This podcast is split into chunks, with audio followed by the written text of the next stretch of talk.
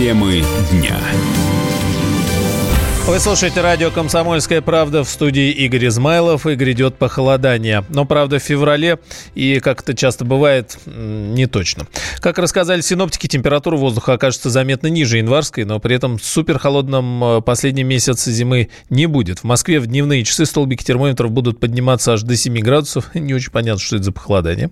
Ночью опускаться до минус 12, что характерно, как говорят, для последнего месяца зимы. В пределах нормы температура ожидается в центре страны, ну вот в частности в Нижегородской, Кировской, Тверской, Ленинградской, Псковской, Новгородской областях Карелии.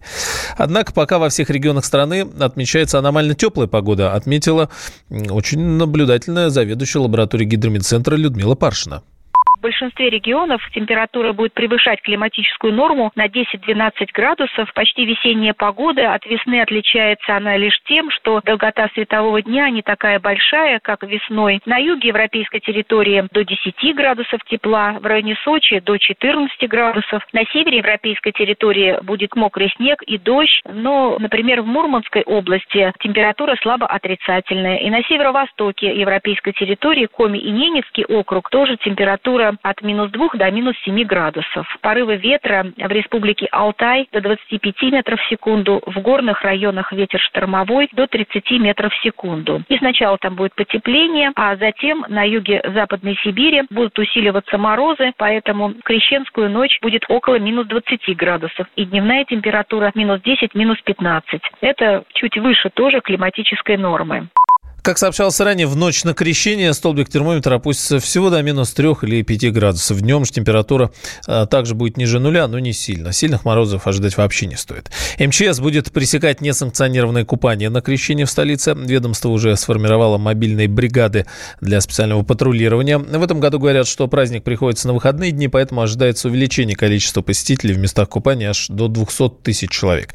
Мероприятия, приуроченные к крещению, пройдут на территории 460 церквей церквей в столице, и э, будет организовано 37 специальных мест. Ну и в Московской области около 200 купелей. Э, в Роспотребнадзоре рекомендуют воздержаться от купания на крещение кому? Детям, пожилым людям, беременным. Может стать причиной судорог, образования тромбов, остановки сердца, ну и чего-нибудь еще.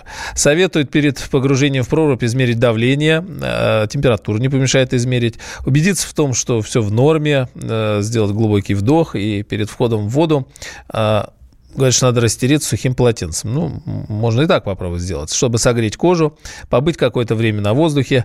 И не рекомендуют нырять в прорубь э, вперед головой, назад головой нырять, в общем, чтобы избежать возникновения спазмов сосудов головного мозга.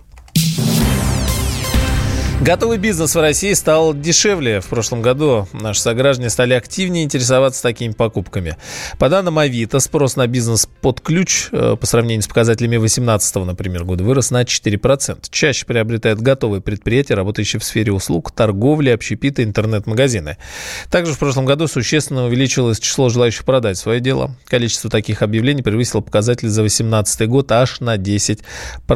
Ну вот о чем это говорит с точки зрения развития бизнеса бизнеса в стране. Президент Российской ассоциации развития малого и среднего предпринимательства Александр Иоффи считает, что многие бизнесмены отказываются от своего дела из-за стагнации экономики и, внимания высоких налогов каждый бизнес имеет, конечно, свою историю, да, и поэтому кто-то уже выходит на пенсию и не хочет заниматься, у кого-то появились новые идеи, он хочет продать бизнес, чтобы начать новый бизнес. Но если говорить в принципе, то я думаю, что, конечно, это связано с тем, что экономика стагнирует, и бизнес стал вести значительно тяжелее, по ряду обстоятельств, в том числе по налоговым, которые и вообще фискальная политика довольно жесткая с одной стороны, а с другой стороны, как много в последние дни говорилось о том, что налоговая инспекция стала работать лучше, и поэтому оптимизация, более или менее легальная или не очень, ей стало заниматься значительно труднее, и поэтому бизнес тоже стал тяжелее. Поэтому основной фактор, конечно, это то, что бизнесу плохо и не очень хорошо. Средняя цена готового бизнеса в стране чуть более 3 миллионов рублей. Это, как отмечается, на 6% меньше, чем год назад. Так что если у вас есть лишних 3 миллиона, вперед.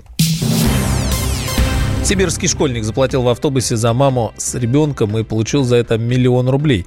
Наталья Мишина, та самая мама с ребенком, оказалась популярным блогером. Ее тронул поступок 13-летнего подростка, и она решила поделиться этой историей на своей странице в Инстаграме. Наталья знала, что мальчик хочет ходить в художественную школу, но денег на это у семьи нет. Блогер попросил у подписчиков э, помощи, и люди отозвались. С подробностями моя коллега Екатерина Комякова. Добрый мальчик из алтайского городка случайно стал миллионером. Ване 13 лет. Он до сих пор не понимает, за что на него свалилось это новогоднее чудо. Живет школьник с мамой в Алтайском крае городке Камень на Оби. Отца нет. Случайно, по доброте душевной, в автобусе оплатил проезд за незнакомую девушку с ребенком. Только потом узнал, что та известный блогер. Она и устроила подростку с его мамой настоящий праздник – Наташа Мишина – звезда Инстаграма. У нее 600 тысяч подписчиков. Она одна воспитывает трехлетнего сына, пишет об этом жизненные истории.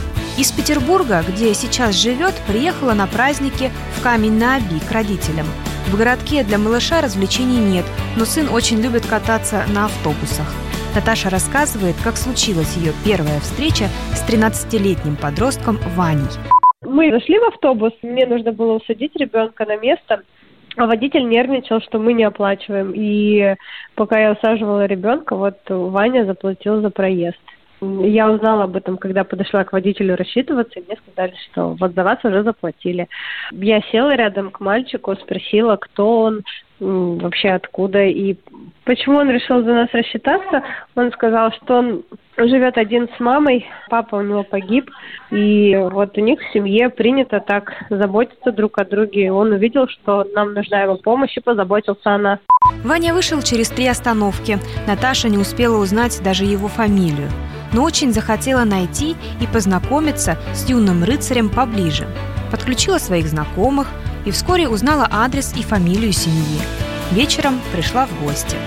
Мама Татьяна и сын Ваня живут в частном доме. Они затеяли ремонт, и все деньги уходят на него, поэтому временно мальчик не ходит в любимую художественную школу. Татьяна оказалась очень гостеприимным человеком, завязалась добрая беседа. Она рассказала и нам, как ей удалось воспитать сына таким неравнодушным. У нас был папа метод пряника, мама метод кнута.